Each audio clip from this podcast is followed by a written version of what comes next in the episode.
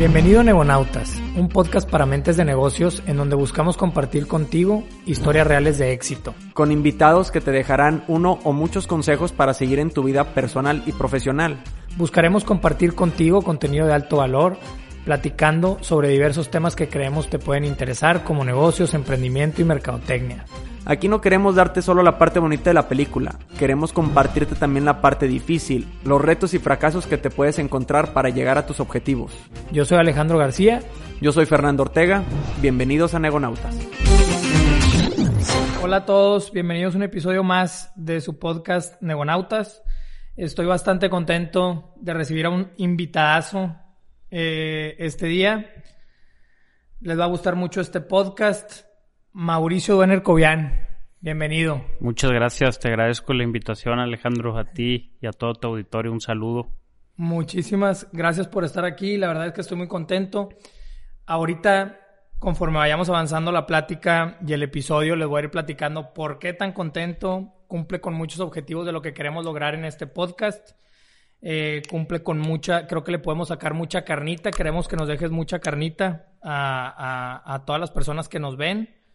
Entonces, voy a empezar un poquito con la semblanza de, de, Mauricio. Para los que no lo conocen o solo conocen una parte eh, de él, voy a intentar hacerla rápida.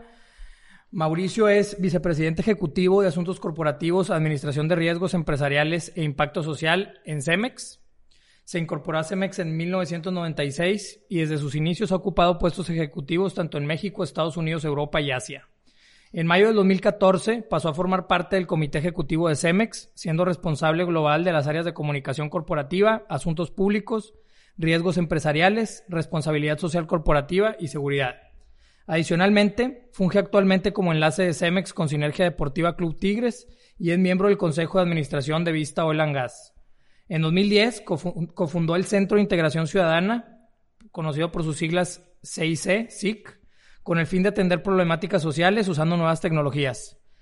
Fue presidente de la Cámara Nacional del Cemento entre el 17 y el 19, vicepresidente de CAINTRA del 12 al 13 y actualmente es vicepresidente de Responsabilidad Social y Vertebración de la Coparmex y vicepresidente de la CONCAMIN. Además, Mauricio es consejero de Trust for the Americas dentro de la Organización de los Estados Americanos de la OEA.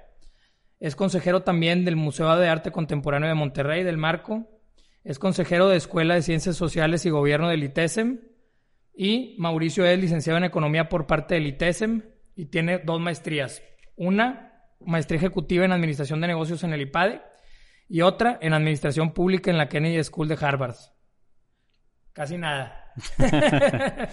Dicho esto, otra vez, bienvenido Mauricio. Te agradezco. Gracias Alejandro. Un gusto y un honor estar aquí. ¿Me faltó algo? Eso es. Eso es lo que, eso es lo que hay. eso es lo que hay. Eso es lo que hay. Pues bienvenido. Esta es una de las razones por las que les digo que, estoy muy contento. Es, le platicaba a, a, Mauro para los amigos, así le decimos. Eh, le platicaba tras cámaras que, que, uno de los objetivos de Negonautas es traer historias trascendentales reales, se los hemos dicho en todos los episodios, y creo que, que Mauro cumple con el, con, con, no cumple, sobrepasa el perfil de lo que queremos dejar aquí. Entonces, para entrar un poquito en calor y antes de entrar a lo que todo el mundo quiere saber, este, vamos a empezar con unas preguntas rompehielos, que es para aflojarnos. Muy bien. Para ver qué, qué te gusta, te voy a dar dos opciones. Algunas, las últimas son más este, respuestas abiertas para entrar en calorcito. ¿Listo? Listo. Venga. ¿Carne asada o cabrito? Carne asada. ¿Vino o cerveza? Vino. ¿Viajecito a la playa o a la montaña? Montaña. ¿Fútbol, soccer o NFL? Soccer. ¿Team Messi o Team Cristiano Ronaldo? Messi, humildad. Por la persona. ¿Ir a la presa de la boca o a la Huasteca? La Huasteca. Le asumo que lees, porque aparte te conozco. Entonces, dentro del contexto de que nos gusta la lectura, ¿prefieres un libro impreso o escuchar un audiolibro? Ambos, se complementan. Ok. ¿Ir al cine o ver una película en Netflix? Eh, cine. ¿Restaurante favorito de Nuevo León? La Nacional. A ver cuándo vamos. Vamos. ¿Lugar turístico favorito de Nuevo León? Fíjate que no tengo uno así, pero me gusta mucho salir en moto. Entonces, recorrer Nuevo León en moto es un verdadero placer. ¿A dónde llevarías a alguien si viene de visita? A la cola de caballo, a la Huasteca, eh, al Obispado, al Cerro La Silla, a, a la carretera nacional en O sea, general. no tienes uno preferencial, pero Me gusta mucho el, el recorrer Nuevo León en moto, lo disfruto mucho. Sí. Oye, en la semblanza no dijimos, se me pasó a mí, originario de... Nací en Ciudad de México, eh, pero por coyuntura. Mi padre estaba trabajando allá cuando, cuando pues mi mamá y él este, decidieron encargarme y este y entonces nací allá, pero me- nos vinimos de vuelta cuando yo tenía tres años. Entonces la realidad es que pues toda mi vida en Monterrey. Este, he tenido ¿Desde cuántos años, más o menos? los tres años. Ah, desde los tres Desde años. los tres años. Entonces hombre, apenas. Sí, sí, sí. O sea, Más regio que la no, y, y además, este, pues te digo, nací allá por una circunstancia de que la chamba de mi papá estaba allá. Entonces, en ese momento él estaba trabajando en Ciudad de México, pero él era originario de Monterrey. Entonces, este, fue un tema coyuntural, nada más. Y ya el resto, pues aquí en Monterrey viviendo, pero también he tenido la oportunidad, como bien decías, a través de Cemex, de vivir en, en otras latitudes, en otros lugares, y eso, pues, te abre también mundo, ¿no? Me ha dado Sí, oportunidad totalmente. de vivir en otros lados. Ahorita vamos a, a- a- a entrar de lleno a eso. En la, en la semblanza palomeé muchos temas porque que- quería primero que conocieran eh, a- al, al Mauro persona. Para mí es muy importante. Eh, ya dijiste lugar de nacimiento, familia. Familia, soy... ¿Cuántas bendiciones? es- tengo tres hijos, estoy casado felizmente con Ana Gabriela de León. Saludos, Eh, Ana Gaby. Sí, Ana Gaby. Este, y tres hijos. Tengo a Emiliano, el mayor, tiene 11 años. Luego Miranda tiene 9 años. Y Gonzalo, que tiene 4 años. Tres hijos. Tres hijos. Tres hijos, sí. Y este, y soy, eh, mi- digo, solo tengo un hermano. Ricardo, mi hermano, eh, es mayor, dos años, pero vive en, España. Ah, hostia. Hostia, allá lleva ya casi seis, siete años viviendo en, en Madrid.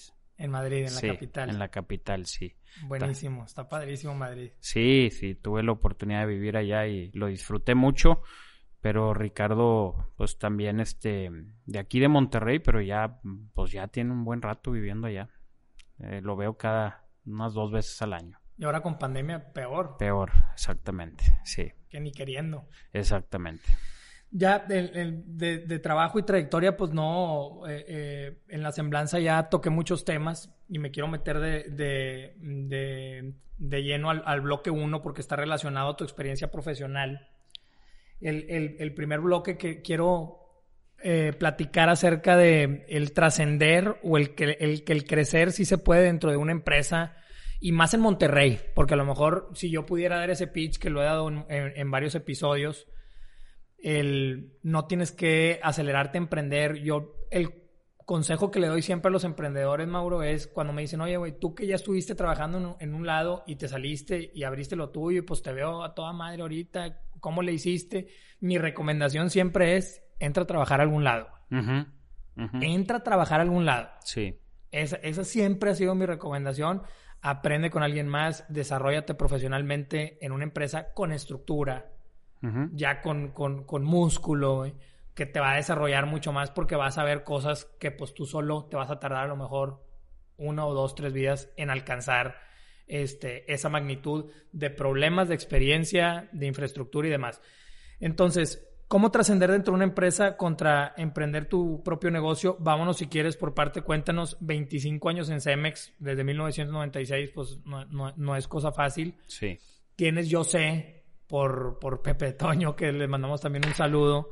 Tienes también historias de, de, de viajes, de lo que viajaste y demás. ¿Cómo ha sido esos 25 años explicados así? Eh, eh, ¿Cómo ha sido ese desarrollo profesional de Mauro Duener en, en Cemex? Sí. Pues mira, primero entré a Cemex julio 29 de 1996. Entonces, este julio... ¿Recién son- desempacado? Son, los 25 años. Eh, recién graduado. Me gradué en mayo del 96, como bien dijiste, de Economía del TEC.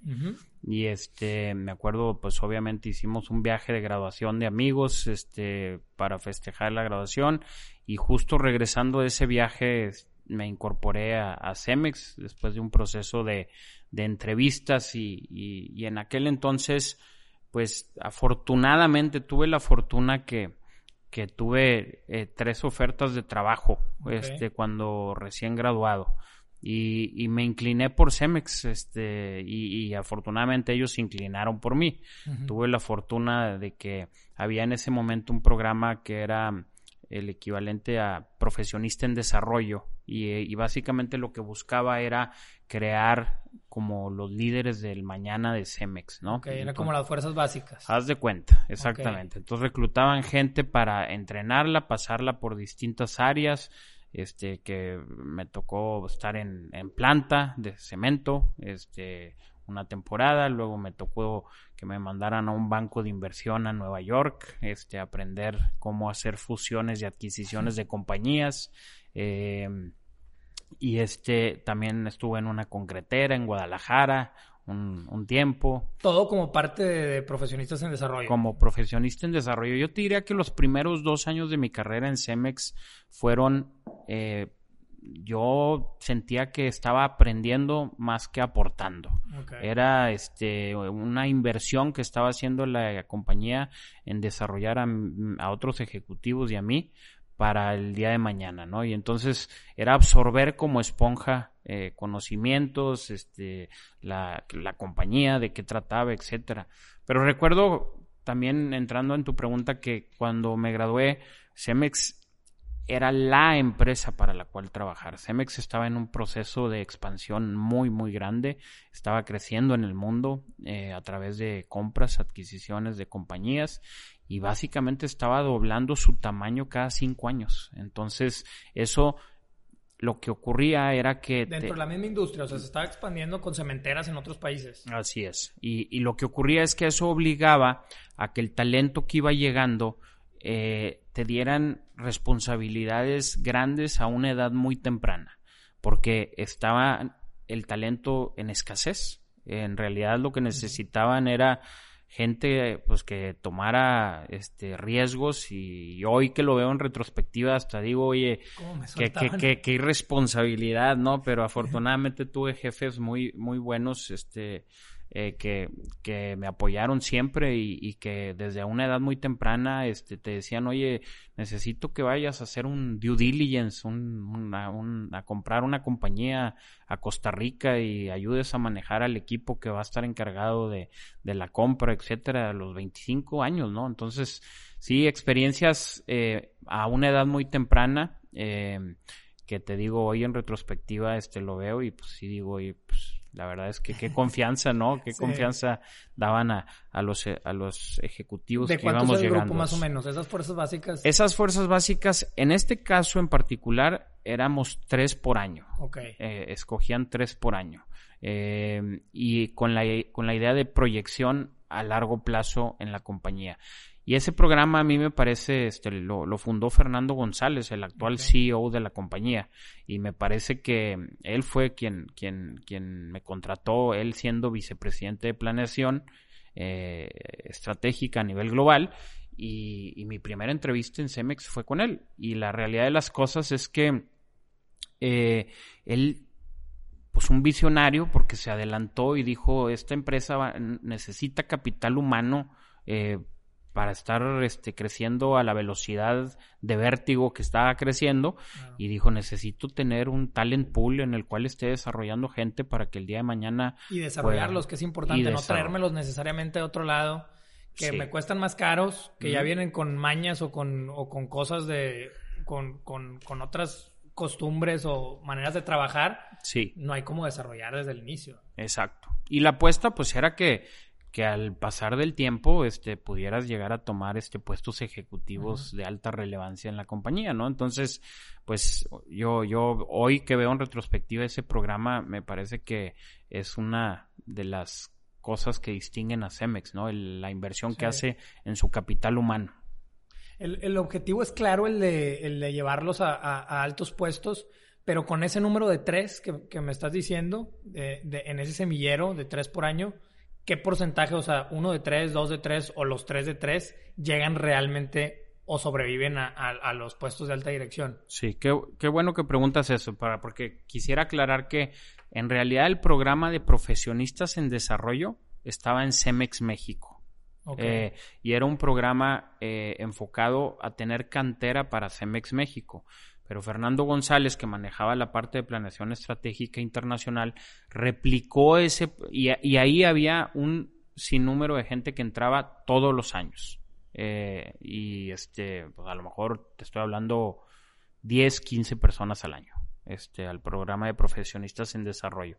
Pero él replicó este esquema pero para las necesidades de fusiones, de adquisiciones, crecimiento, etcétera.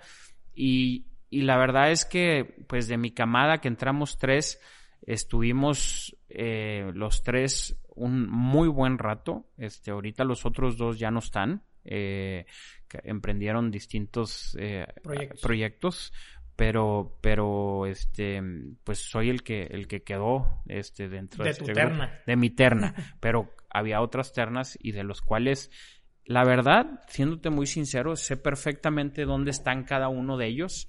Y más allá de que hay algunos obviamente que están en Cemex y otros que están fuera de Cemex ves el, el, el valor como tú decías y como iniciaste esta conversación de empléate primero en una empresa, yo veo a esa gente que hoy está en otros negocios, sean familiares, hayan emprendido, estén en otras empresas, empleados, etcétera, y la verdad, el común denominador son historias de éxito. Con las bases que les dio. Con las bases que le dio Cemex. y nosotros insistimos mucho en, en eso, Mauro, porque hay, hay gente, que, o sea, ya el, tema millennial, a mí me preocupa por mis hijos también, pues tú igual, sí. por mis hijas, por tus hijos, y oye, en, diez, en, en, en cinco años los tuyos, o en, en ocho años los tuyos, van a querer ser youtubers, güey, van a querer ser, en la nos vamos a quedar sin doctores, sin ingenieros, porque todos van a querer ser, este, youtubers con o emprendedores, güey, de, de, de X cosa.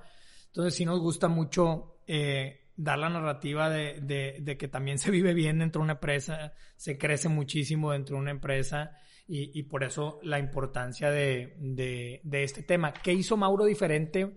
Porque la gente que nos está viendo o escuchando puede decir, pues sí, güey, ¿y cómo llegó a, a, ese puesto de profesionistas en desarrollo, a esas fuerzas básicas, ese semillero? Sí. ¿Qué, ¿Qué consideras tú que te hizo diferente o que dices, oye, yo tenía tres ofertas de trabajo, eh, ¿Qué, crees tú o qué carnita les podemos dejar de qué podemos hacer diferente para lograr llegar a ese tipo de posiciones? Que digo, no es la gran posición, es simplemente eh, tener ofertas. Sí.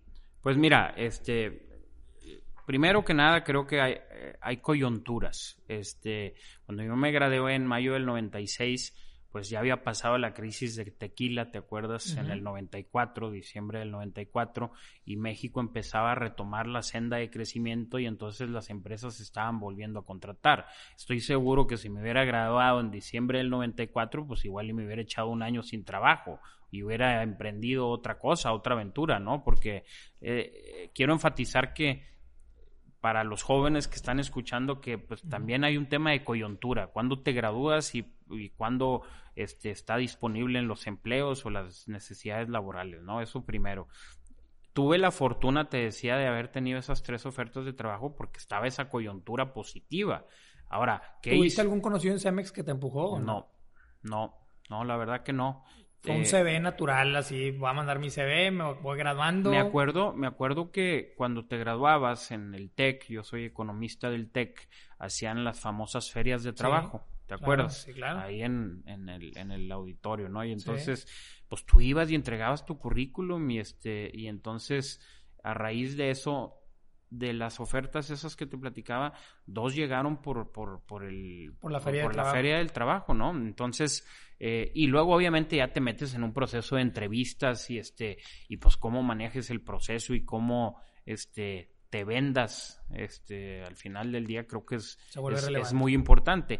Y lo que no es menor, que eso también quisiera contárselo a ti y a tu audiencia, es que, pues, la verdad es que yo, yo cuando estaba creciendo, eh, tanto mis papás como eh, decisiones ya después propias, siempre opté por decisiones, eh, y lo digo con modestia, pero que, que, me llevaban a retar un poco más. Este, que te exigieran más. Entonces, a los 15 años tuve la fortuna de que mis papás me dijeran, oye, te vas a ir a estudiar prepa fuera, ¿no? Entonces, pues te empieza a dar una ventaja competitiva en el inglés, este, porque me fui a Estados Unidos.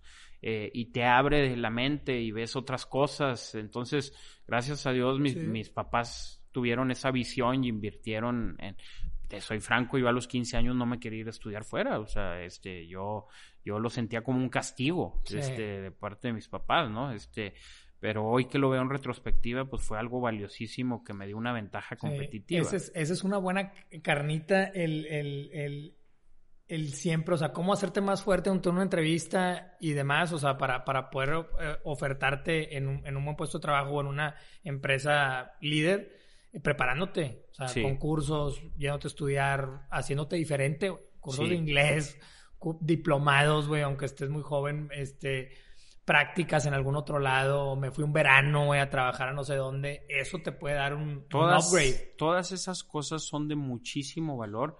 Los dos últimos semestres del TEC eh, estuve trabajando en una casa de bolsa, este, en Vector, casa de bolsa, eh, como promotor de inversiones. Eh, mientras, mientras estudiaba. Mientras estudiaba. Y, y, en aquel entonces era más atípico, porque te pedían de servicio social que hicieras algo, ¿verdad? Pero no te pedían necesariamente que trabajaras. Y yo tuve la fortuna de trabajar esos dos últimos semestres y empecé a ver cómo se manejaba una casa de bolsa, cómo se manejaban las inversiones, cómo se movían los dineros, etcétera, etcétera. Y me acuerdo que incluso en una clase del TEC que, que se llama Política Monetaria en Economía, eh, el maestro al final eh, del curso te daba puntos extra porque el primer día de clases te, les pedía a todos los alumnos que hicieran un portafolio de inversión y al final del año del semestre, perdóname, veían a quién le había ido mejor en el portafolio. Y ese año, de ese semestre, gané yo, y entre otras cosas porque estaba en Vector, porque estaba en Vector Casa de Bolsa y entonces entendía dónde invertir y por qué te invertir. Te da nivel de conversación.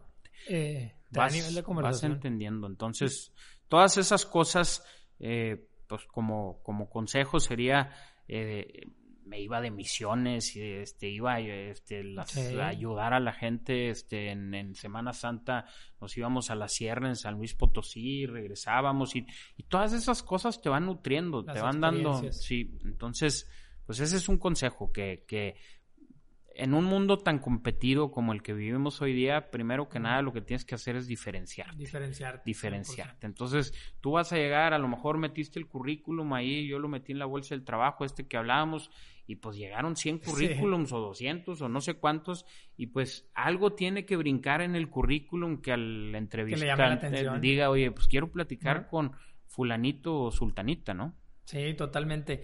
Yo tengo una experiencia... Eh cuando igual yo entré, mi único trabajo fue este, ahí con, con la familia Rivero en Outland. Cuando entro a trabajar me empiezo a frustrar, empecé a crecer muy rápido. Este, y me empiezo a frustrar. Y José Antonio me dijo una vez, me dijo, oye, güey, mira, podrás hacer una pistola tú, güey, para jalar y que tú eres un, te diferencias y eres una eminencia. Pero lo único que te va a dar experiencia son los años. Sí. Entonces, lo único que te va a dar experiencia son los años. Puedes ser una eminencia y te puedes estar vendiendo aquí como Juan Camaney. Sí. Pero lo único que te va a dar experiencia son los años. ¿Cómo lo mitigo? Porque después dijo, oye, bueno, ya me mandaste a la fregada, ¿verdad? Sí. Ahora dime cómo me revoluciono, güey. Sí.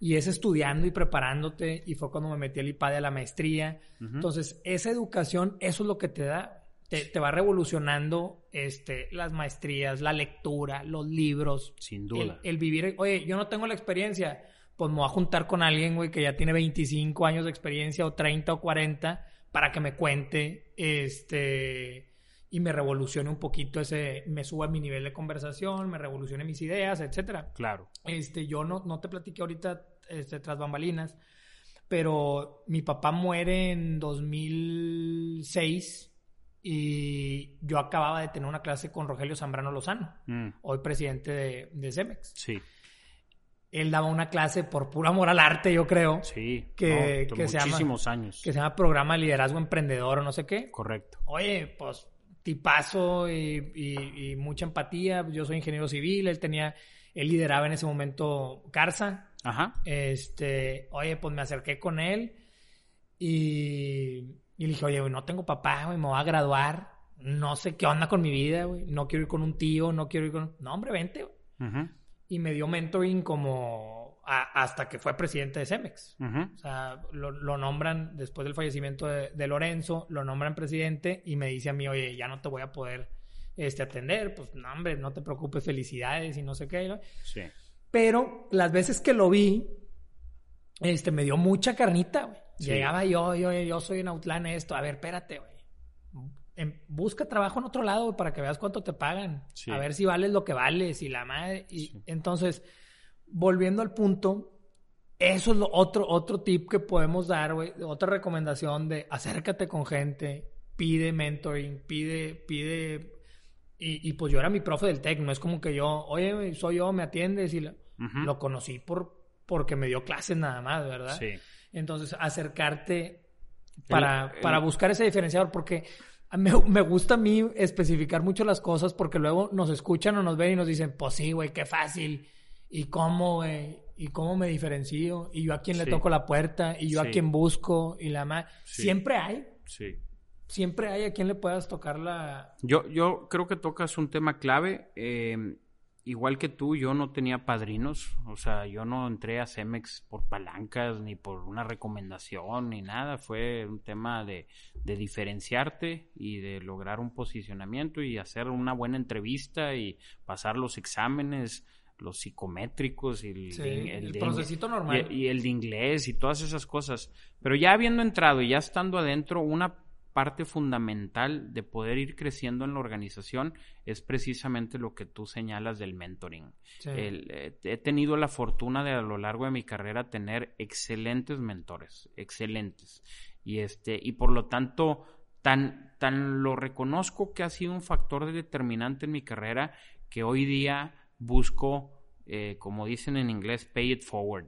Tra- Sí, claro. Trato de yo mismo ah, devolver un poco lo que la fortuna que yo tuve de haber tenido grandes mentores eh, y, y yo igual que tú yo perdí a mi papá a una edad muy temprana este yo tenía 26 años y, y pues he tenido gente por ejemplo Alfonso González Migoya que es mi padrino de bautizo. Pues él él asumió un rol este de papá este y entonces estaba muy al pendiente de mí de mi desarrollo profesional me aconsejaba, me dirigía, me, me daba muy, muy buenos consejos. Entonces, y a lo largo de mi carrera, N más, este, Sí. me- me- mentores. Consejo de mentoring, digo, a ver si Mauro me lo apoya. Tienes que admirar a esa persona. Porque yo que soy un testarudo de lo peor, güey, este, a veces la gente que pueda ser como yo, vienen y te dicen un consejo y dices, sobres, güey, yo tengo mi ideología, tengo mis ideales y yo soy el que está correcto y lo que me están diciendo, o sea, sí se necesita un don, güey, de, de, de ser receptivo para recibir mentoring. No, sin duda, no, y además tiene que ser alguien que admires y alguien Sí. que, que, que salgas de ahí nutrido y te Sí. aporte valor y, y que eh, te encargue tarea, este, digo, por ejemplo, no, no es un tema de ir a platicar y tomarte un Sí, café no. y salir y ya, no, yo te voy a decir, o sea, yo tuve un mentor que me decía, a ver, léete este libro. Y entonces te voy a decir un libro que, este, que a lo mejor tú lo conoces de Gallup, que se llama el Strengths Finder, o sea, busca tus fortalezas. Y entonces lees el libro y al final del libro viene un examen. Y el examen dura aproximadamente una hora veinte minutos. Eh, y, ese, y ese libro te dice dónde están tus tres principales fortalezas.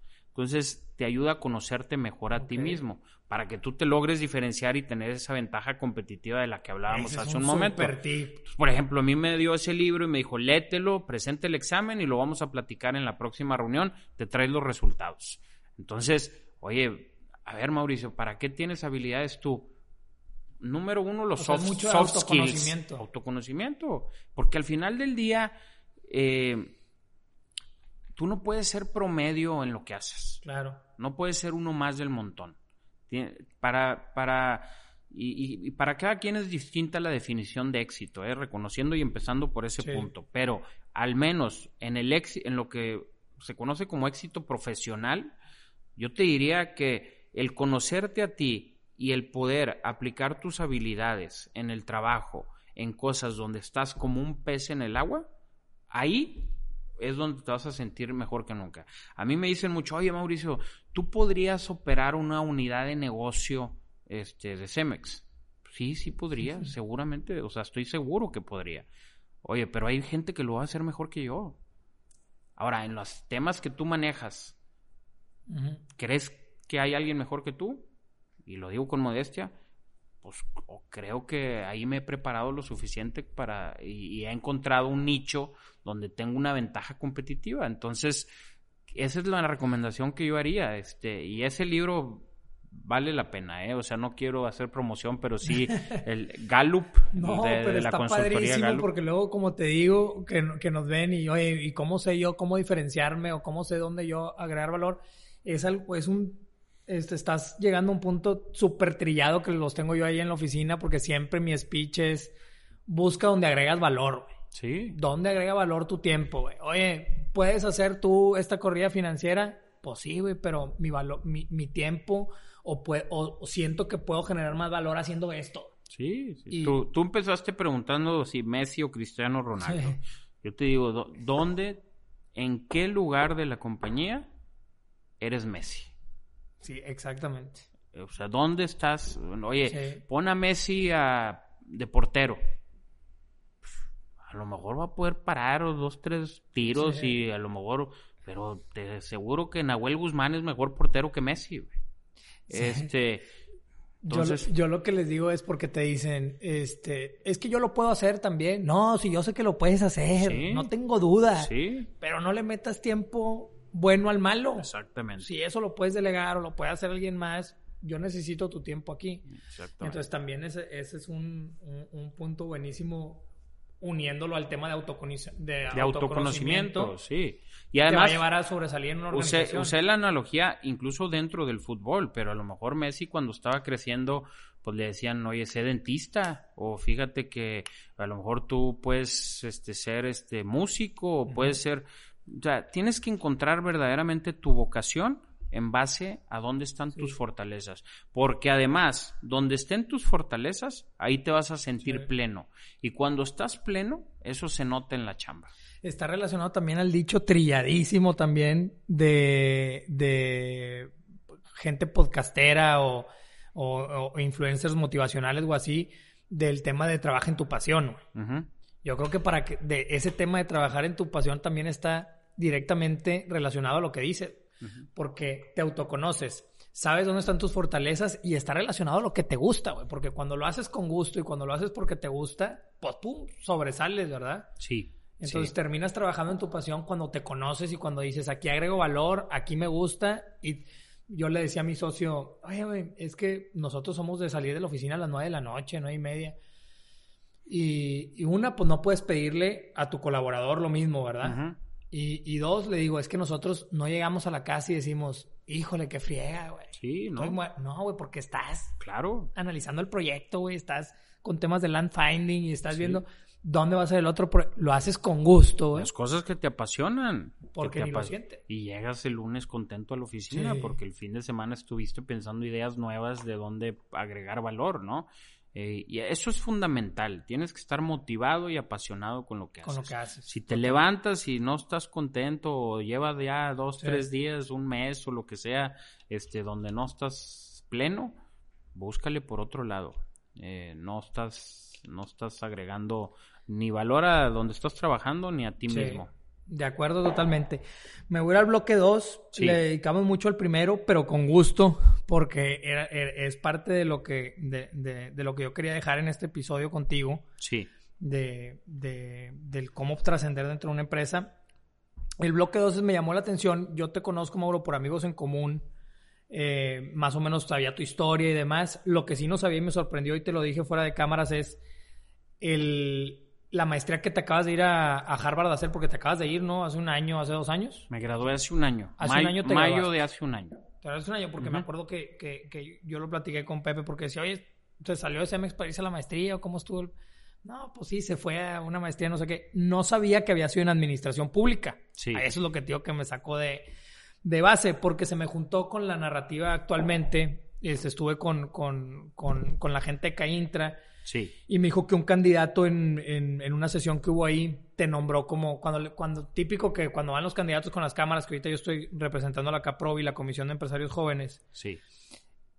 Típica pregunta de nosotros como cámara, como organismo, a los candidatos es, ¿quién va a ser parte de tu gabinete? Ok, tú estás con madre, ¿quién te va a acompañar? Y un candidato te nombró como candidato a la Secretaría de Economía. Uh -huh. Entonces, ligando el tema de la maestría de Administración Pública con el tema de, de, de esta mención de este candidato para, para este puesto, independientemente de, de, de, la mención específica de este candidato, ¿te gusta la política? ¿Le entrarías? ¿Qué piensas? Aparte estamos en una...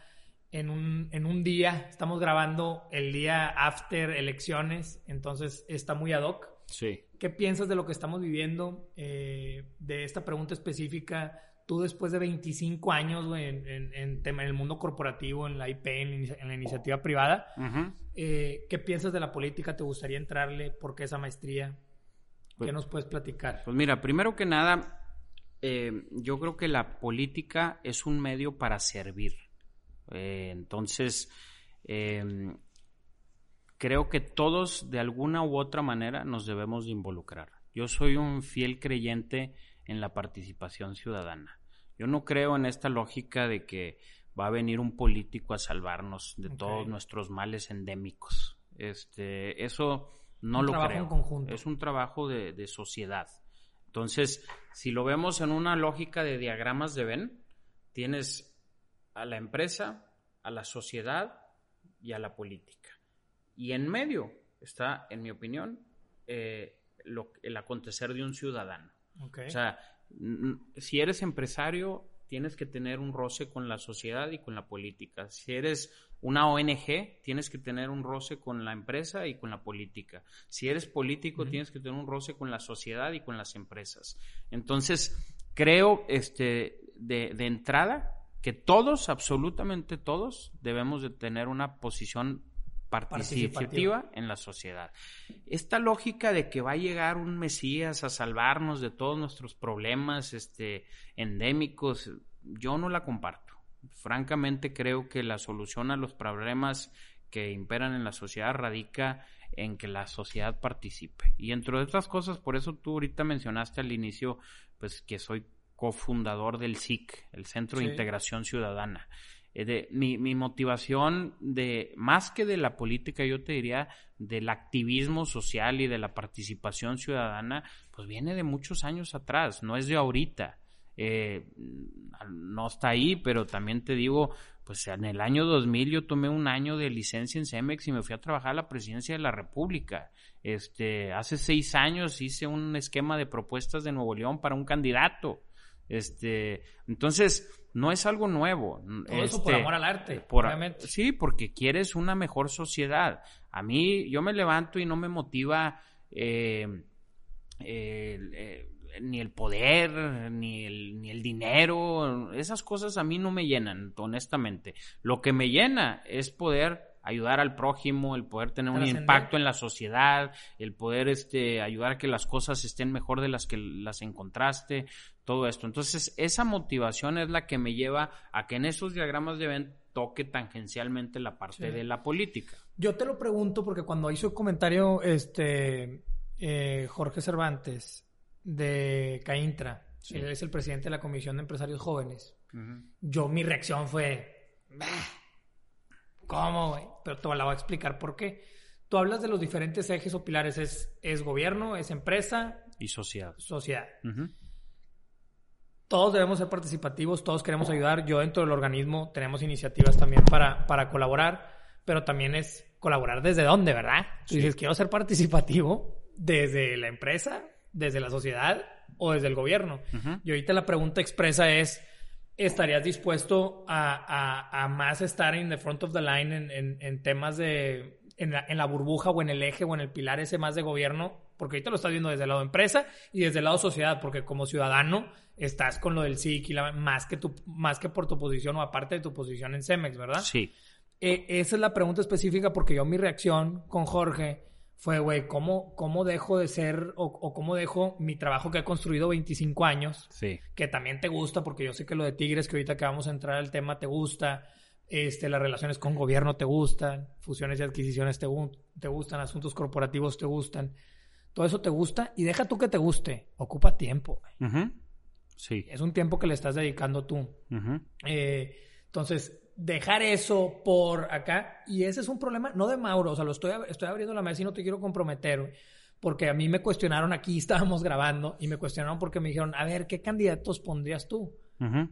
Sin contar la IP. Puta, güey, pues no, güey, pues no sé, güey, porque les empezaba a decir yo, por Rogelio Zambrano Lozano, David Noel, este, Fernando Margain, que pues Fernando sí ha estado en, en, en público, Fernando Elizondo salió su nombre, pero decían, nada más de la, de la, vida pública, entonces, ¿cómo poder combinar y cómo llevar a gente este, con track record o con, con un background este, corporativo, institucional que nos pueda ayudar en la célula esa de gobierno? Sí. E esa era mi pregunta más expresa de, y no, y si lo quieres ver no personal, en el overall, ¿cómo llevar a gente con el perfil de Mauro que le interese dejar de ser VP en Cemex por entrar a la vida pública del Estado uh -huh. y del país? Pues mira, primero que nada, yo creo que eh, la razón por la cual decidí irme a esa maestría que tú dijiste hace un momento, eh, que, que, además fue a una edad pues ya más grande, ¿verdad? Sí, o sea, fue lo que me llamó este, la atención. Y, y, y, ese programa en particular, el que tomé, pues es para gente que tiene 13 años de experiencia, más o menos, en promedio.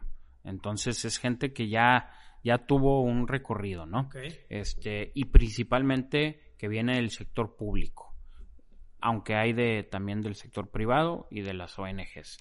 Pero la decisión por la cual tomé es, eh, ese sabático y gracias a, a mis jefes y a, y a Cemex que, que, me apoyaron a, a hacer esta, esta decisión, que era algo que yo quería hacer y tuve la fortuna de tener jefes que apoyaran uh -huh. esa moción, este, eh, la verdad es que el, el, el, tema por el cual eh, irme es porque yo estoy seguro que en mi vida eh, voy a contribuir de una forma más importante en, en el ámbito público. Eso okay. lo tengo claro, lo tengo claro. ¿De qué manera, cuándo y cómo? Eso lo estoy definiendo. Okay. Creo que una parte importantísima para um, poder incursionar en política de forma directa, como tú me lo estás uh -huh. preguntando, yo le llamo es tener tu problema resuelto. Claro. ¿Qué quiere decir sí. tener tu problema resuelto? Quiere decir que no necesitas de un salario para, para vivir, porque yo, obviamente el costo de oportunidad de dejar una empresa sí. para irme allá es altísimo. Eh, y por otro lado, pues yo tengo hijos pequeños que van a necesitar el día de mañana una carrera y un crecimiento y sería una lógica también pues muy egoísta de mi parte este enrollarme en la bandera como Juan Escutia y aventarme sí. y pues este el sacrificarte. Ese, ese, exactamente entonces porque los estás sacrificando a ellos no nada más a ti exactamente entonces tienes que pensar muy bien eh, qué otras fuentes de ingreso tienes que te ayuden a subsanar desafortunadamente vivimos en un país en el que la, la, paga en el sector público, si eres honesto, es baja. Sí, de y, ahí partimos, eh, claro. Exactamente. Sí. Entonces, pues como yo no tengo ninguna intención de incursionar en la política para enriquecerme, pues Eso tengo que tener, tengo sí. que tener resuelto mi problema de otra manera. Y le llamo problema a, a tus medios de ingreso, ¿eh? Sí, básicamente. Claro. Entonces, eh, pero al final del día, si me dices, oye, ¿qué te mueve? ¿Qué, al final del día, Mauro, ¿a ti qué te mueve? A mí, ser un factor de cambio social positivo en la sociedad. Eso es lo que me apasiona. Cuando yo estoy haciendo eso y veo que tuve un día en el que pude impactar en gente, entonces llego a mi casa plenamente satisfecho y con una sonrisa. Entonces, cuando, cuando haya una oportunidad que me permita contribuir desde la trinchera que sea, a ayudar y poder contribuir socialmente, siempre lo voy a hacer. Entonces, este, no sí. sé si, si no, contesté tu pregunta o no, pero sí, este... no, la contestaste y más que bien y me, me, gustó mucho la respuesta porque así, así, lo veo también yo, esa era mi percepción, eh, no de Mauro en general, de, para llevar a alguien de, con, historial bueno en, en, el mundo corporativo, para llevarlo a la vida pública definitivamente. Tiene que tener ya este, resueltos algunos temas económicos y... Y, te voy a dar un ingrediente adicional. Mira, en ese año que tuve la fortuna de, irme de ese sabático a estudiar, pues obviamente metí a mis hijos, metimos a mis hijos en una escuela allá, ¿no?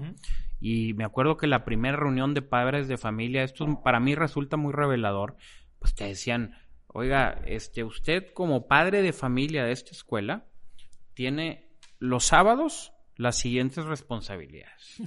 Va a ir a pintar bardas, va a ayudar a construir casas, va a hacer community service, eh, a darle este, de comer a los, a los que no tienen casa, a los homeless, va a ayudar en... Eh, ok, todas estas actividades, estos sábados le tocan como padre de familia porque tú vives en una comunidad. Sí, claro. Ahora, al final viene un disclaimer, un waiver. No lo quieres hacer, bríncale con 1.500 dólares. Me explico. Entonces, hay un incentivo de carrot y stick, de zanahoria y garrote. Y este, y yo creo que este país va a cambiar el día en que todos asumamos que a mí me genera mucha impotencia cuando escucho, y te voy a platicar una anécdota real. Estaba yo un día en Washington y de repente acababa de tomar posesión López Obrador. Yo creo que tenía dos, tres meses en el puesto. Y había un problema muy serio de migración y aranceles, en el cual el gobierno mexicano se estaba peleando con el gobierno estadounidense, aranceles contra la migración, que si nos iban a poner un arancel en el acero, etcétera, etcétera. Y de repente este, pues fue Ebrard, canciller de México, a Washington, se reunió con sus contrapartes y solucionó el problema. Solucionó quiere decir no se pusieron los aranceles para México. Entonces fue una gran noticia y de repente en mi WhatsApp me empiezan a llegar mensajes y, te juro que yo creo que entraron unos 6, 7 mensajes que decían Ebrard para presidente. Ebrar para presidente. Ebrar, ebrar, ebrar, ebrar, ra, ra, ra. Y entonces, lo primero que se me viene a la mente, y, les contesté a algunos de ellos, es, oye, está todo dar, me encanta la idea, qué bueno que ya tengas candidato para la próxima elección. Y con los cinco años y medio que nos quedan del actual presidente López Obrador, ¿qué hacemos?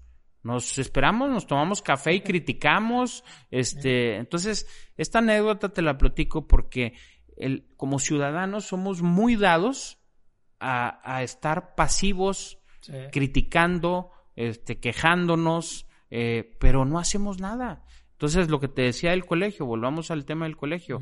Yo me imagino un México donde pues hay un servicio militar obligatorio este, y cuando digo militares, no, no, no, me refiero a que tengas que ir a marchar o bola negra o bola blanca, me refiero, oye, tú a los 18 años te vas a ayudar a pintar casas y, no me importa del extracto social que seas, y no me importa de qué pedigrí eres y de qué colonia o qué código postal, todo mundo a jalar parejo. Ese tipo de cosas verdaderamente creo que van a hacer una, una diferencia en el país.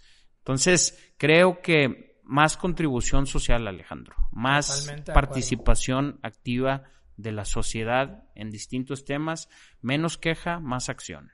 Totalmente de acuerdo, digo, nosotros en, en los organismos, en las comisiones de empresarios jóvenes estamos intentando impulsar a que el empresariado joven también vaya sobre esa línea porque concordamos en que es un esfuerzo en conjunto de, empresa, gobierno y sociedad. No es un esfuerzo ayer, ahorita lo dijiste, ayer fue un día clave, ayer fue un día de voto aquí, tenemos el voto, ¿verdad?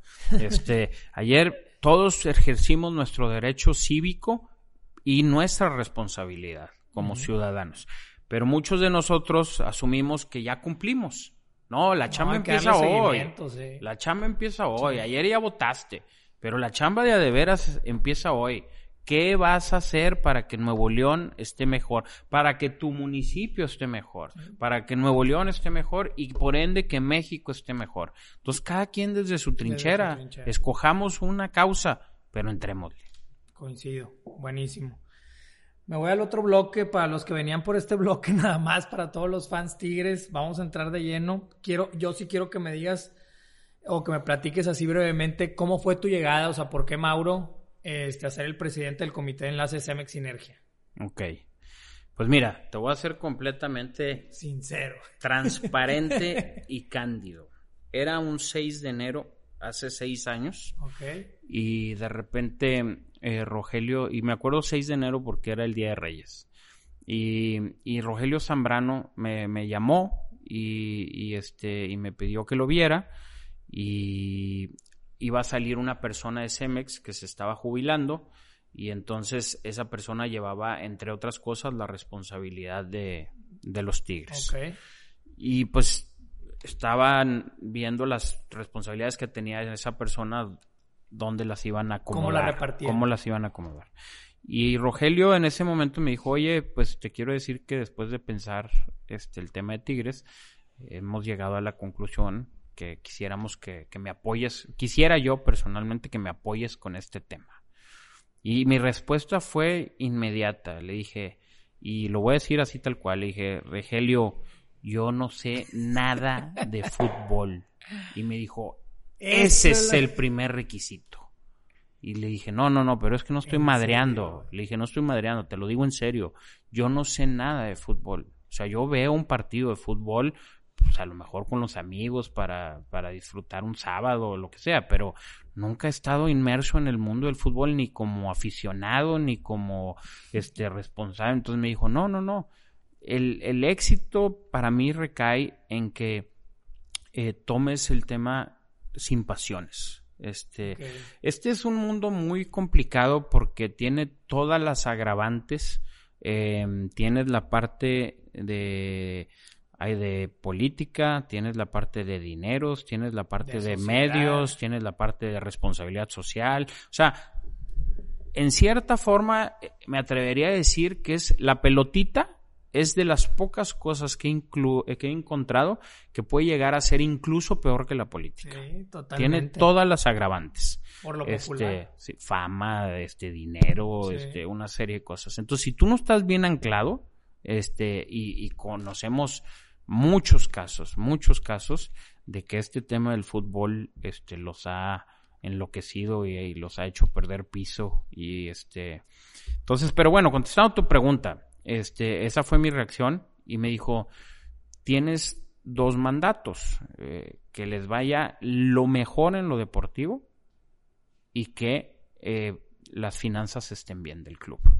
Esos fueron los dos mandatos que él me dio. ¿En qué año entraste como, presidente? Hace seis años. Hace seis años. Hace seis años, sí.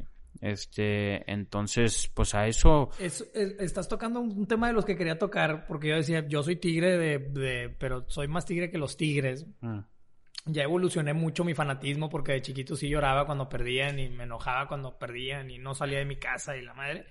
Y ahorita nos damos cuenta que hay problemas este, más importantes y, y, hay prioridades. Sí. Eh, pero el cariño ahí sigue y, quería tocar varios temas dentro de, dentro de este, dentro de este en este bloque. Sí.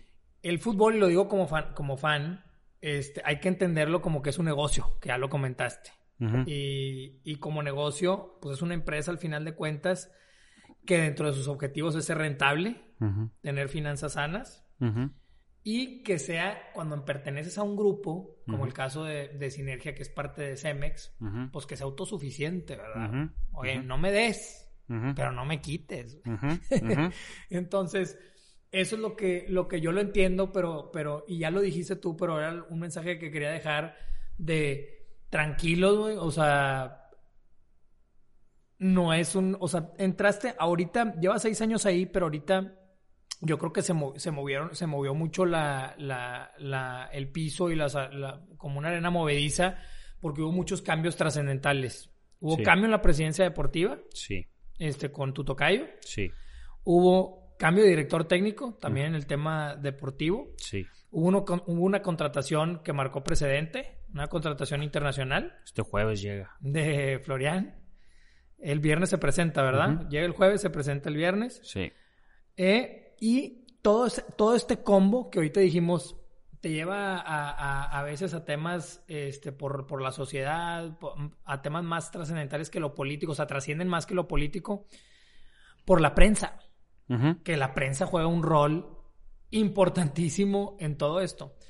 Entonces, con todos estos, eh, estos tres, cuatro cambios, o, te, llevaron a un foco, impresionante, tío, porque yo como fan este, y como usuario de redes sociales que, que me meto a ver, o sea, en Twitter hay una revolución, güey, que hasta te dicen el patrón y te ponen ahí que el patrón y saludos al patrón y la madre. Que ahorita está padre, güey, nos reímos. Pero cuando si nos llega a ir mal, güey, en la madre, güey. Oye, pero yo llego hasta este punto y lo deportivo es acá y pues, Sinergia está allá. ¿Cómo vives eso, güey? E, e, esa era mi pregunta. Más que meterme en, los puntos de, de, de, estos sucesos que pasaron, porque yo sé que son la mayoría deportivos. ¿Cómo, cómo, cómo juegas con esa presión? Bueno, primero, primero déjame abordar un tema que para mí es medular y es que para Cemex el tema de Tigres es un tema 100% de responsabilidad social. E, eso es lo primero que quiero dejar muy en claro. Eh, es decir, eh, nos interesa que las finanzas del club estén bien, pero para que el club esté bien. No nos interesa hacer dinero del club. No es una, una subsidiaria más para eh, lucrar o para hacer dinero, primero. Segundo, Cemex es el, el, que tiene la concesión del club. El dueño del club es la Universidad Autónoma de Nuevo León.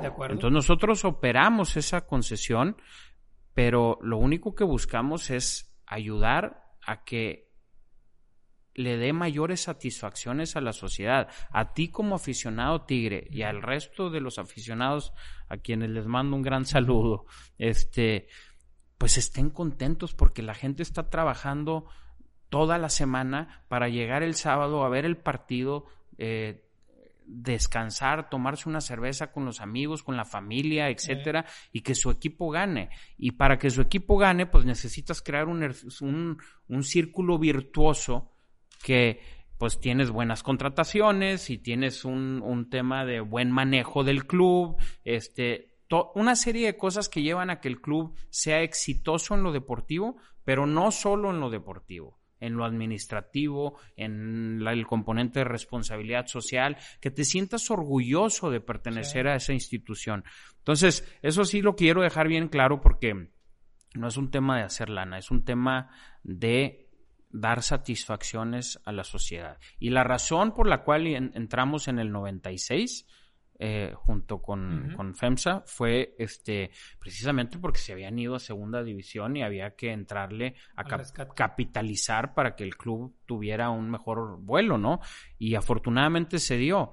Ahora, sí es una enorme responsabilidad. A mí este tema que tú dices de, oye, las redes sociales, hoy vivimos en un mundo de redes sociales donde todos los días eres, este, pues, eh, o te condenan o, te condenan. Y como dices tú, además en esta cosa cada semana pasas a la báscula, ¿verdad? Este, con cualquier cosa. Y, no solo con el juego, con la contratación, o sea, el tema de ahorita es Leo Fernández, este, por poner un ejemplo, exactamente. Entonces, pues obviamente lo que pides es un voto de confianza de que no estás tomando decisiones a la ligera, que estás tomando decisiones para, para ver el, el, bien del club. Este, y con un contexto que a veces como aficionado no tienes. no lo tienes, no necesariamente lo tienes. Entonces, por ejemplo, los últimos, tú me dices, oye, tienes un perfil eh, muy alto en redes, pues se incrementó hace seis meses. la realidad es que eso no existía. Ahora, ¿por qué se incrementó hace seis meses? Porque como tú bien dijiste, vinieron una serie de cambios que había que hacer en la institución, cambios profundos que llevan a cerrar una etapa, una era y construir una nueva era. Para hacer esa nueva etapa en algo que antes me demandaba, voy a decir, 10% de mi tiempo, pues en estos últimos seis meses me demandó 40% de mi tiempo. Este, porque había que hacer todos estos cambios que tú y mencionaste. También la gente y la prensa incluida buscan siempre un responsable. Entonces, a la hora de haber cambios y de no encontrar con quién y, de, cuando se fue Miguel Ángel, lo que quieren es un responsable. Sí. para bien y para mal. Para bien y para mal. Y ahí fue donde apareciste tú y vámonos. Y, se junta con esta mezcla de factores. Y, y, también pues porque los cambios incluían la sucesión de la presidencia del club. Y entonces ahí es donde como enlace presidente del comité enlace de, de Cemex con Sinergia, pues tienes que aparecer, quieras o no. A mí no, yo no, o sea, yo comparto lo que tú dices. No es que, no es que quieras tener un perfil alto para, este, este, no sé, o sea, como tú dices, hay días que van a hacer cosas buenas y días que van a hacer cosas malas.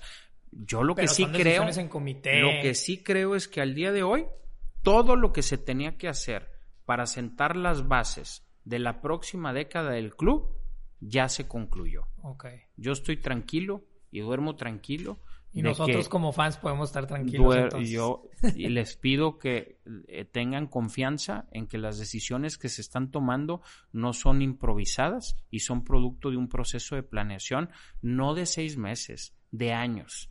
Tigres lleva planeando esto años, eh, así como en Cemex, esa parte sí la puedo decir en primera persona porque me tocó estar en planeación estratégica de Cemex muchos años. Las decisiones que se toman en el club no son ocurrencias. No, no, no, no llegan así de, oye, ¿qué, hacemos ahorita? O fíjate que traigo la presión mediática para hacer tal cosa. O fíjate que hay que responder en este tema. No, no, no, no. Aquí nos está presionando la gente por X o Y. No, jamás vamos a tomar una decisión por una presión. Jamás jamás. Y prueba de ello es pues que habrá coyunturas, este, te fue bien, te fue mal, este, el entrenador va bien, va mal, este, etcétera. No ha habido jugadores que, que, en el estadio hemos reventado tres años y ahí siguen, o sea, no. y, además, y además, este, oye, cambien al técnico, cambien, no, no, no, a ver, esto es un proceso de planeación esto responde a decisiones de largo plazo, de largo alcance y de larga envergadura. Entonces, son planeaciones que se gestan en, en, Cemex como comité y la permean o la bajan con el presidente deportivo o con el presidente de Sinergia. No, o en conjunto. En conjunto, se habla con ellos. Otra vez, yo te repito, he aprendido mucho. el tocayo heredó un plan. No, no, el tocayo era parte de un plan. Okay. y tan es así que el tocayo nosotros empezamos un proceso de scouting muy formal de decir, ¿quién es el sucesor del ingeniero Alejandro Rodríguez? El ingeniero Alejandro Rodríguez se va en junio 1, primero, del 2021. ¿Quién va a ser el sucesor? Y empezamos a ver quién iba a ser el sucesor. Y se corrió, y te puedo decir que hubo cinco finalistas. Y en esos cinco finalistas estaba el tocayo.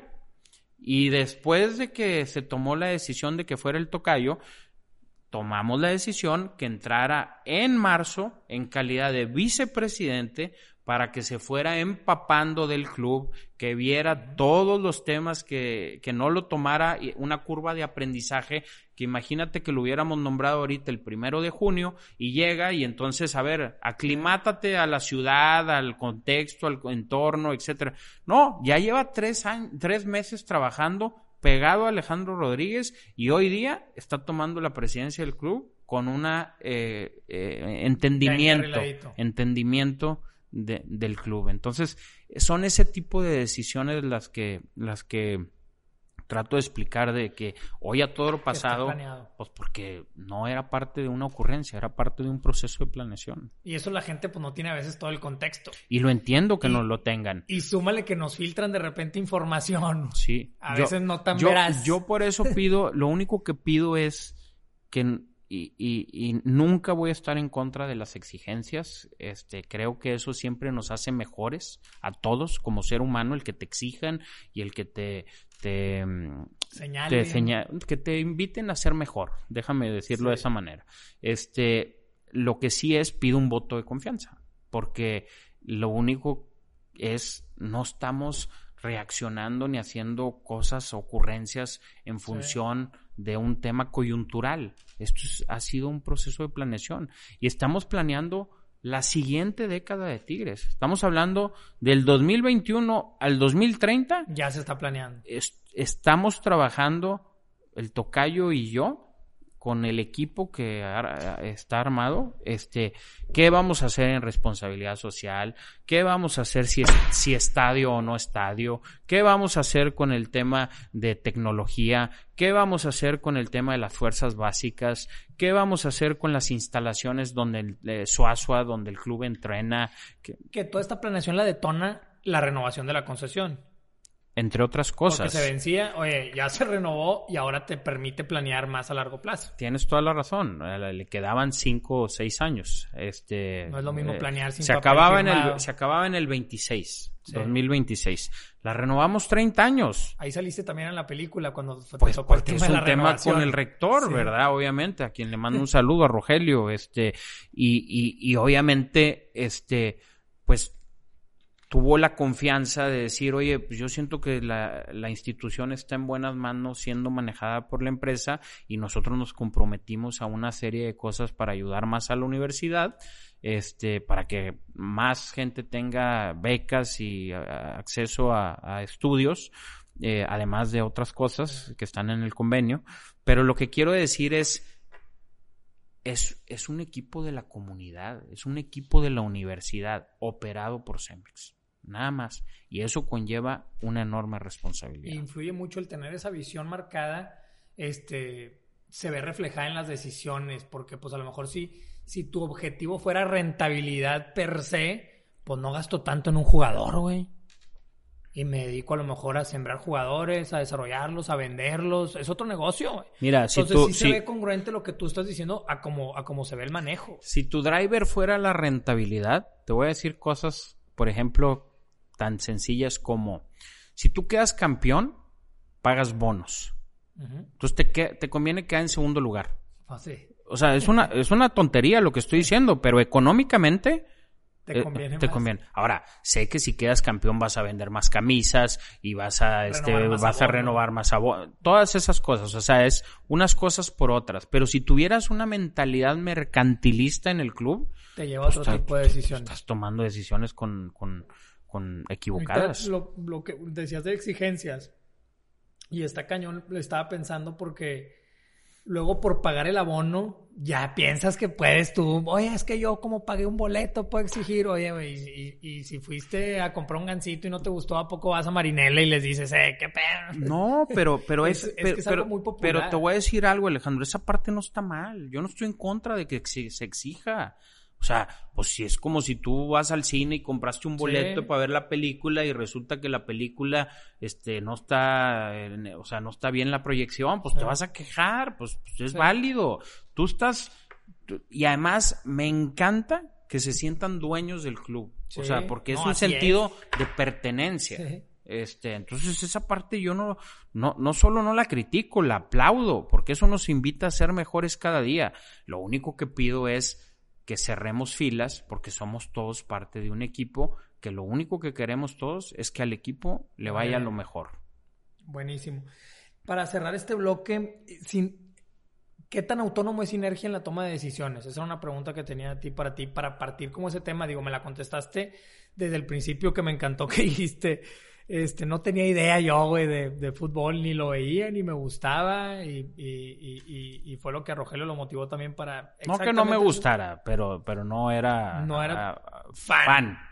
Eh, que, cómo se dividen, eh, digo, antes este, tú con Miguel Ángel y luego con Alejandro otra vez y ahora con, con Mauricio, ¿hasta dónde llega el, ese comité de enlace? Para no ponerlo en tu persona, para no ponerlo como Mauro, ese, ese comité de, de Cemex Sí. le deja 100% las direcciones deportivas a, a, a- a Sinergia Mm. o, son decisiones en conjunto, compartidas. Ahí te va. Durante muchos años el equipo tuvo muchos éxitos en lo deportivo.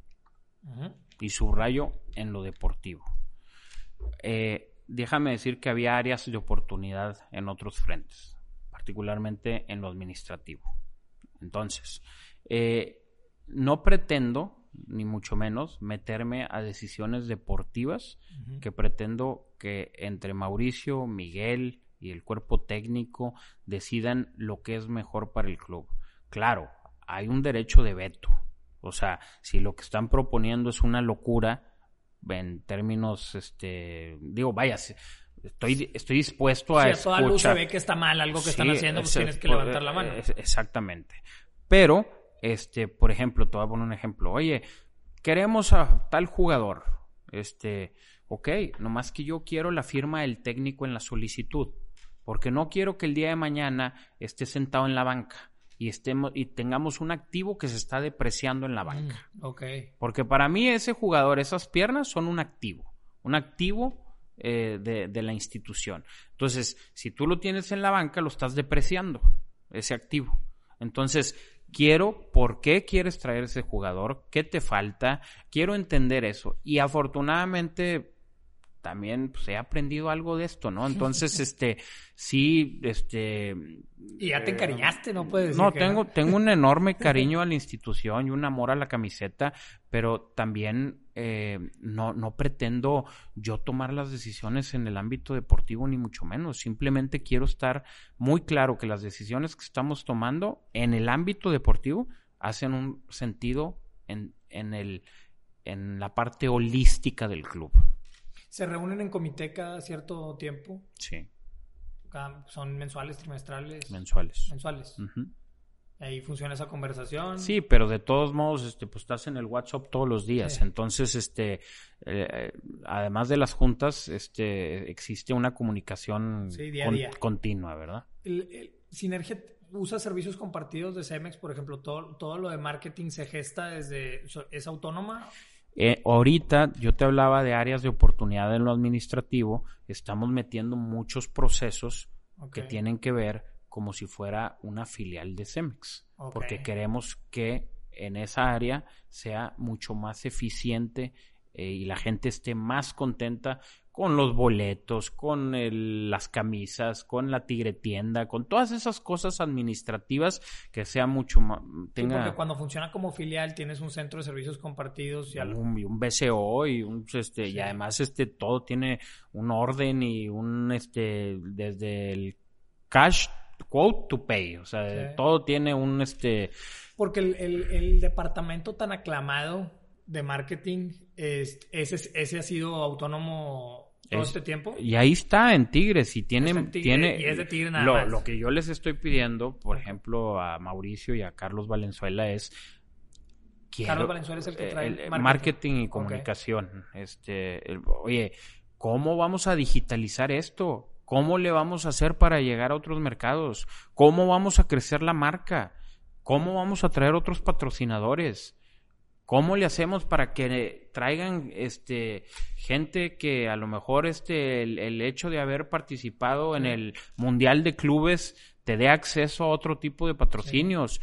¿Cómo le vamos a hacer para que el mercado de Texas te compre las camisas de Tigres? ¿Cómo le vamos a hacer para que nuestros paisanos con nacionales en Y ese posicionamiento de marca te sirve para cuando te quieres traer jugadores.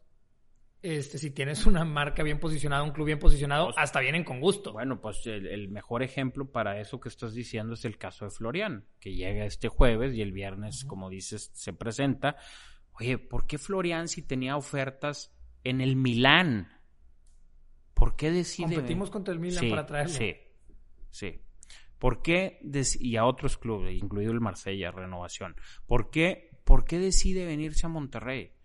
Bueno, porque estás creando una narrativa de que es una institución ganadora. A mí me, a mí, y, y- y obviamente Guiñac fue un gran embajador. Es un gran embajador de la institución, porque es un enamorado de la ciudad y porque es un apasionado de Tigres. Entonces, pues cuando obviamente su connacional que jugaron juntos en la selección le pregunta, oye, platícame qué onda con Monterrey. No, hombre, los regios son a toda madre, se vive muy bien, este, tienes vida. calidad de vida, este, mi familia está encantada, etcétera, etcétera. Pues te genera un círculo virtuoso y la persona dice, bueno, si no es un tema de salario, pues entonces vamos a competir en igualdad de circunstancias y ¿por qué no me voy a Monterrey, no? Entonces me dio muchísimo gusto, me dio muchísimo gusto que decidiera venirse a Monterrey porque para mí, más allá de que sé que va a tener mucho éxito en la institución y que va a venir a, a romperla, como dicen, Sí, ojalá. este, estoy seguro. Va- este, pero más allá de eso, habla de Tigres como marca, Sí, lo que, se están el posicionamiento cosas, de lo que de lo que ha logrado. el- que alguien como él decida venirse a vivir aquí y a jugar con Tigres. Y si tú juzgas por sus tweets y lo que ha hecho, pues está, ya quiere Sí, llegar. Está, Está, está ansioso. ansioso, ya quiere llegar. No, la verdad es que el departamento de marketing los últimos años ha sido súper aclamado. eh, coincido y, lo iba a decir en una parte de la charla del, del, rol que juegan las redes sociales, digo, e, es, es importantísimo ya hoy, digo, el, el, papel que jugó Mariana Rodríguez con Samuel en la campaña, increíble, o sea, muchos hasta le adjudican ¿no? la victoria a, Mariana. Son un Yo complemento digo tremendo. pero sí Son un, complemento, tremendo, tremendo. Ayer me tocó ver también este, una pelea de exhibición de Logan Paul, güey, que es un youtuber con, con Floyd Mayweather. Sí. Estaban, estaban los de ESPN 2 incrédulos porque pues son boxistas de cepa los que están comentando y decían, no puede ser, güey, que un youtuber convoque más gente que el número uno ahorita o, o, que los boxistas que están actualmente en el ranking y, y, activos, ¿verdad? Sí. Increíble. Y, se, y, se, va a embolsar 20 millones de dólares él y 110 Mayweather y está el Hard Rock, el estadio de, Miami lleno, o sea, increíble el alcance de las redes sociales. Sí. Y creo, este, incluyéndome como fan, que, lo hemos hecho buenísimo y se, y se refleja en, el resultado y en el posicionamiento. Aprovechando y para cerrar el bloque de Tigres, sí. ya te me ibas a ir vivo con esa. Con la renovación de la concesión de los 30 años, la pregunta y también mucha presión de la prensa, mucha presión porque, porque FEMSA hizo el estadio nuevo de los Rayados, eh, el, BBVA. La, pregunta del millón, ¿qué planes hay para renovar o para, o para construir uno nuevo dentro del marco de referencia que yo sé, y ya lo dijiste tú, de lo difícil de que pues, el dueño es la universidad, nosotros tenemos la, la, concesión, al final de cuentas, pero en ese pro sociedad y lo importante que saben que es a veces para el aficionado. ¿Cómo va ese proceso? ¿Qué nos puedes platicar? Sí, pues mira, eh, otra vez, la lógica de una nueva casa para los Tigres o renovar el volcán actual, este como está, pero hacerlo más grande y, renovarlo, pues tiene 52, 53 años el volcán, acaba de cumplir. Este, la decisión radica mucho, primero, ¿qué quiere la universidad? Segundo, ¿qué quieren eh, los aficionados Tigres? Que hay un arraigo increíble por, la ubicación. por la ubicación, exactamente. Entonces, eh, y tercero, ¿qué se quiere desde un punto de vista de responsabilidad social? Es decir, ¿qué, qué tipo de instalación podemos hacer para traer otro tipo de, de mm, pues, externalidades positivas, déjame llamarlo, para, para la institución y para el, para el Estado, para Nuevo León. ¿Por qué? Porque hay, hay gente interesada, por ejemplo, en traer partidos de la NFL a Nuevo León, hay gente interesada en traer partidos de grandes ligas a Nuevo León. Y todo eso pues genera una enorme derrama económica en el Estado. Entonces, el compaginar esas necesidades de estos actores reales de, de, influencia en una decisión es clave para el éxito. ¿Y en qué punto estamos en esa convergencia de... Pues mira... En esa unión de voluntades. Se ha, se ha hecho... Yo he hecho, mandamos a hacer un estudio, un focus group, un, un, estudio, este, pero todavía no me siento tranquilo con los resultados como para tomar una decisión. Entonces, lo que sí hoy, muy fortuito, es que pues ayer ganó Samuel García a la gobernatura y Samuel ha sido muy vocal, siendo un pues apasionado tigre, exactamente, siendo un apasionado tigre, muy vocal que quiere una nueva casa para este. ¿Y te puede ayudar con ese con ese ente que necesitas pues es que te, facilita todo, te facilita todo porque si tienes el apoyo del gobernador. Pues para los que decían de, oye, cuando salió con María Julia de yo voy a, un estadio nuevo y que todos decían, pues tú qué, realmente sí tiene un, sí juega un rol importante. A ver, pues tiene mucha influencia en el acontecer, primero en el acontecer del Estado, ¿verdad? Segundo, este te puede ayudar a bajar recursos de la federación, de cosas... Este, por lo mismo que generas una derrama. Porque generas una derrama económica y porque además, si voy a pensar en la alternativa donde sea un tema holístico que tienes un centro comercial y un hotel y una bola de cosas, bueno, pues eso te consigue inversionistas privados. O sea, yo siempre he creído que en los proyectos todo el mundo dice, no, es que la lana. Un buen proyecto siempre va a tener lana. Siempre, siempre. Entonces, hay que estructurar un buen proyecto.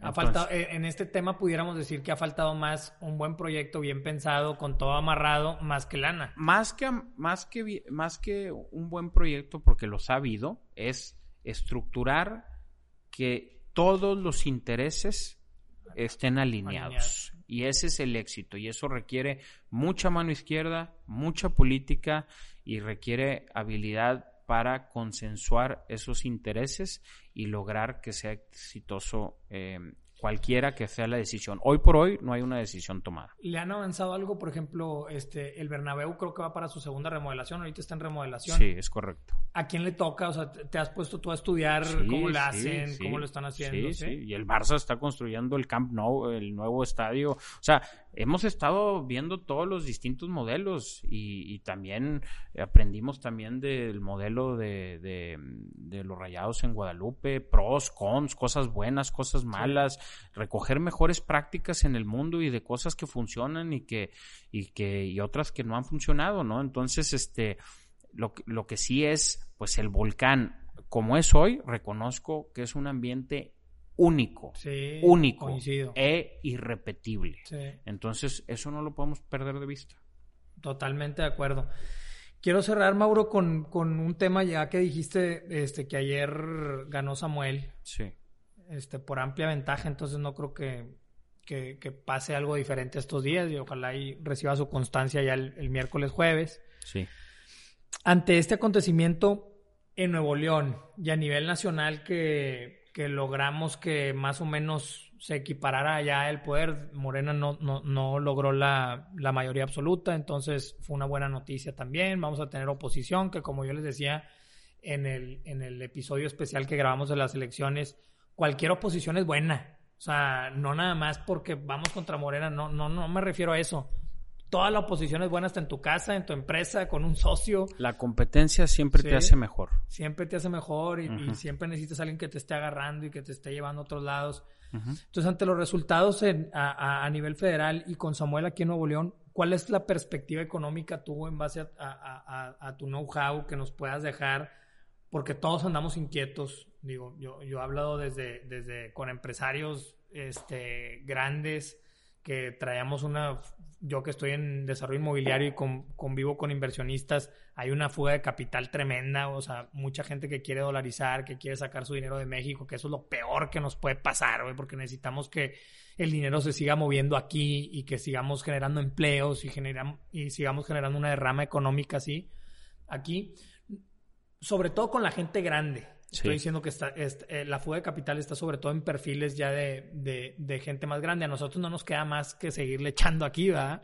Y, seguir lidiando con todo esto. Entonces, sobre todo a los jóvenes más que a, los más veteranos, ¿qué mensaje y qué perspectiva le ves tú este, a nivel estatal y a nivel federal de lo que viene o de lo que pueda venir?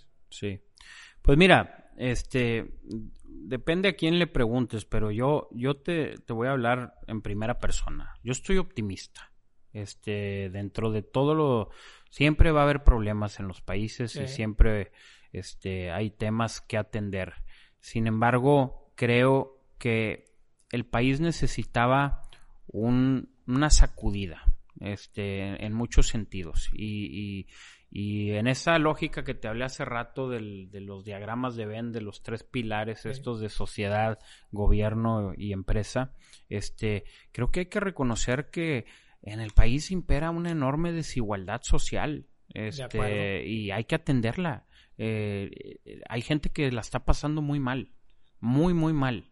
Y es responsabilidad de las ONGs, del gobierno y de las empresas. Todos tenemos que ser mucho más solidarios y tenemos que estar mucho más atentos de las necesidades de nuestros connacionales. Entonces, yo, yo creo que este, ese, ese, eh, pues sí, movimiento que, que hizo la llegada de Morena a la presidencia de la República, este, primero es consecuencia. Eso es mi forma de verlo. Creo que este, muchos años de, de pues de muchos abusos y de, y de, y de no atender las problemáticas de fondo, pues llevan a que la gente busque una esperanza, igual que en el 2000 la buscó en la figura... Se más un voto de castigo que otra cosa. Igual que en el 2000 la buscó en la figura de Vicente Fox, ¿verdad? Este, pero más allá de personas o partidos, lo que quiero decir es que tenemos que reconocer que hay problemas estructurales que no han sido atendidos y que hay que atenderlos. Entonces, eso está ahí. Lo que creo que es fundamental, porque tú lo tocaste ahorita tangencialmente, es construir confianza. Eso para mí es medular, porque todo, como las relaciones humanas y como todo en esta vida, si no hay confianza, todo se va al traste.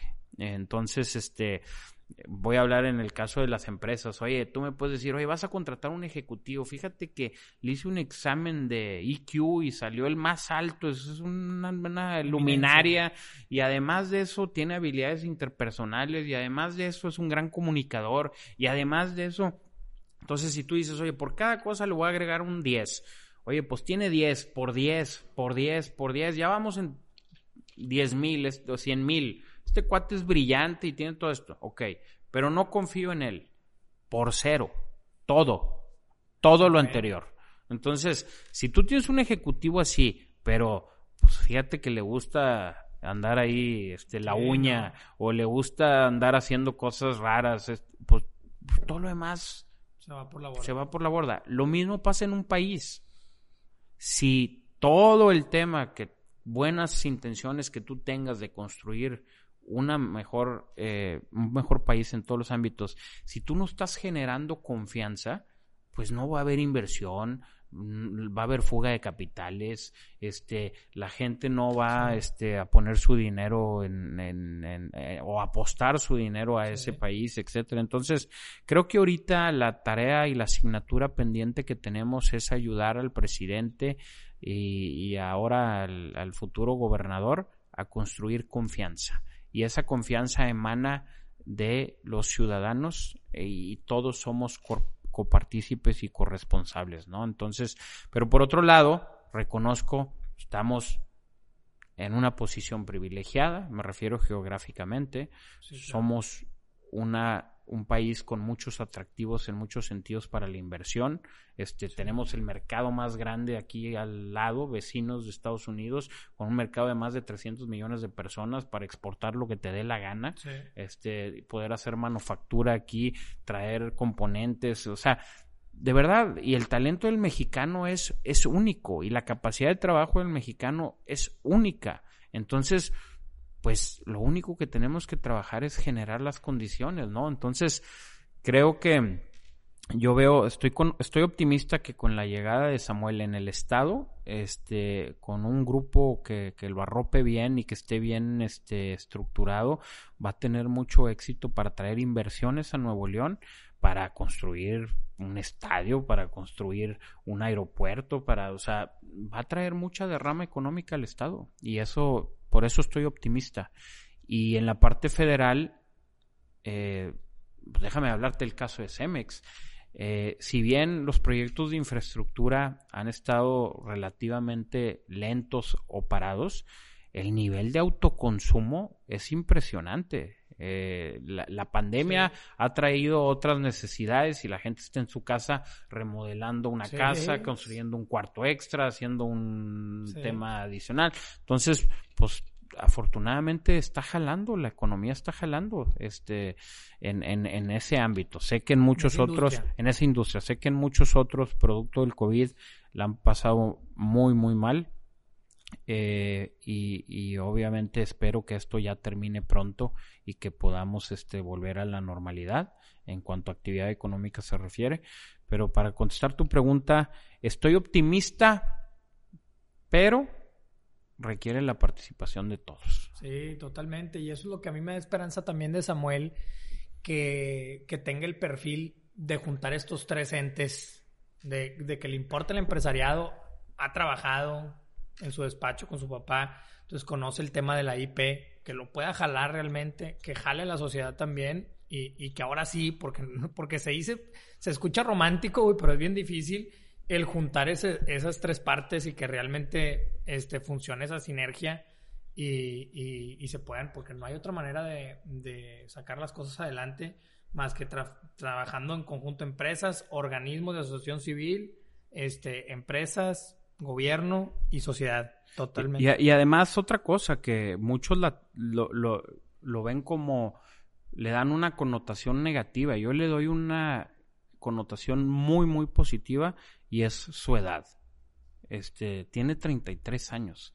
Eh, a esa edad, primero, pues, digo, creo, ha sido diputado local, ha sido senador, este, ha estado en negocios, etcétera. O sea, a, una edad muy temprana tiene mucha experiencia y muchas tablas. Tiene doctorado, gente muy preparada, ¿no? Este, pero mucha gente dice, no, es que está muy joven, tiene 33 años. Pues yo lo veo como una enorme virtud, porque tiene tres veces la capacidad de trabajo que yo tengo y seis veces la capacidad de trabajo de alguien mayor.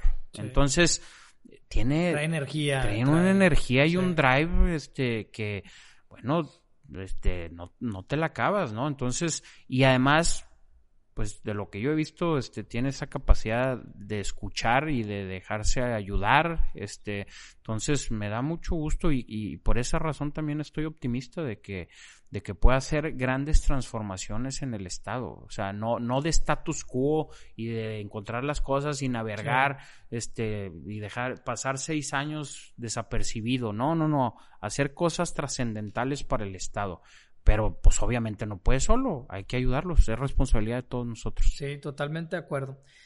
¿Qué nos puedes eh, eh, platicar para despedirnos de qué viene para Mauricio Duener? Eh, proyectos de vida, proyectos en lo profesional. Ya, ya más o menos nos diste carnita en el proceso de, del nivel trascendental que buscas de las cosas, de aportar a la vida pública desde cualquiera que sea la trinchera, el puesto y demás. Pero así en resumen, ¿qué traes tú en la cabeza, güey? Así que, ¿qué es lo que te motiva todos los días? ¿Qué es lo que...? Pues creo que te lo dije hace rato. a mí me interesa ser un agente de cambio en la sociedad. Eso es lo que me motiva. Desde qué trinchera lo, lo, lo voy a ir definiendo, este, dónde es mejor, dónde creo que puedo contribuir más. Em, hablabas de libros eh, en la maestría. Eh, leí un libro que me cambió la vida este, que se llama Leadership on the Line, de Ronald Heifetz, y eso te, te invita, ese libro a mí me invitó a reflexionar de por qué razones o cuáles son las motivaciones reales para hacer X o Y cosa. Entonces, cuando tú tienes muy claro por qué vas a hacer una cosa, no te equivocas. Entonces yo quiero estar seguro que cualquier paso que voy a dar hacia adelante en mi carrera es por las motivaciones adecuadas. Porque mm, usando el símil de la Iliada y la Odisea, siempre vamos a estar escuchando el canto de las sirenas. Y, y, cuando oyes el canto de las sirenas, pues eres este propenso a tomar decisiones por las razones equivocadas. Entonces, hay que atarse al mástil y no permitir que el canto de las sirenas te lleve a tomar decisiones equivocadas.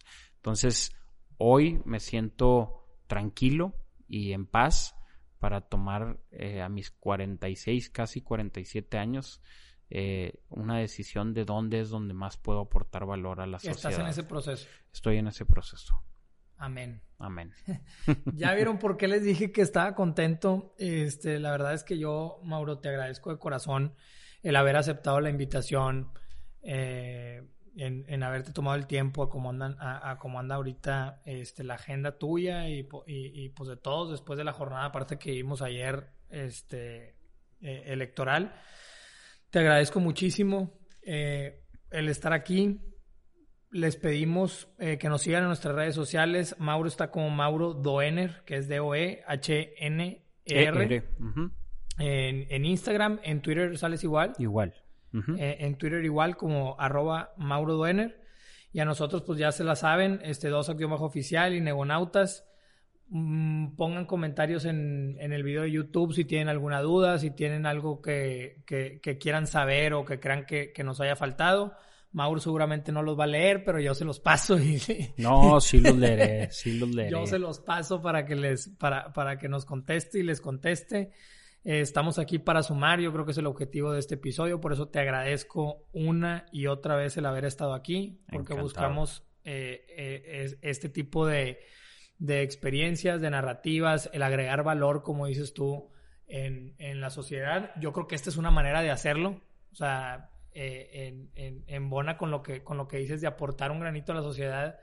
Eh, yo creo que esta es una manera de hacerlo porque nos ve mucha gente, esperemos que nos vea mucha gente y eh, impactar y agregar valor a la, a, a la, gente. Entonces, muchas gracias otra vez, Mauro. No, al contrario. Espero, espero se repita. Al contrario, Alejandro. Y ahorita que vi que estaba aquí este astronauta aquí, que es el de Negonautas. ¿Ese te lo vas a llevar a tu casa? No, no, ¿Sí? no. Bueno, pero este, este, este astronauta este me recordó la primera vez que el hombre pisó la luna, ¿no? Y sí. este y aquella frase de Neil Armstrong que decía, este es un es un paso eh, eh, para enorme para la una, humanidad. ¿Recuerdas que dijo? Sí, es, un peque sí. es un pequeño paso, pero es un gran paso para la humanidad. Yo quiero dejar de reflexión para tu auditorio y para ti que el gran paso para la humanidad que podemos hacer es ser todos copartícipes de la solución. Es decir, cada quien desde nuestra trinchera hacer algo para que el prójimo esté mejor. Amén. Amén.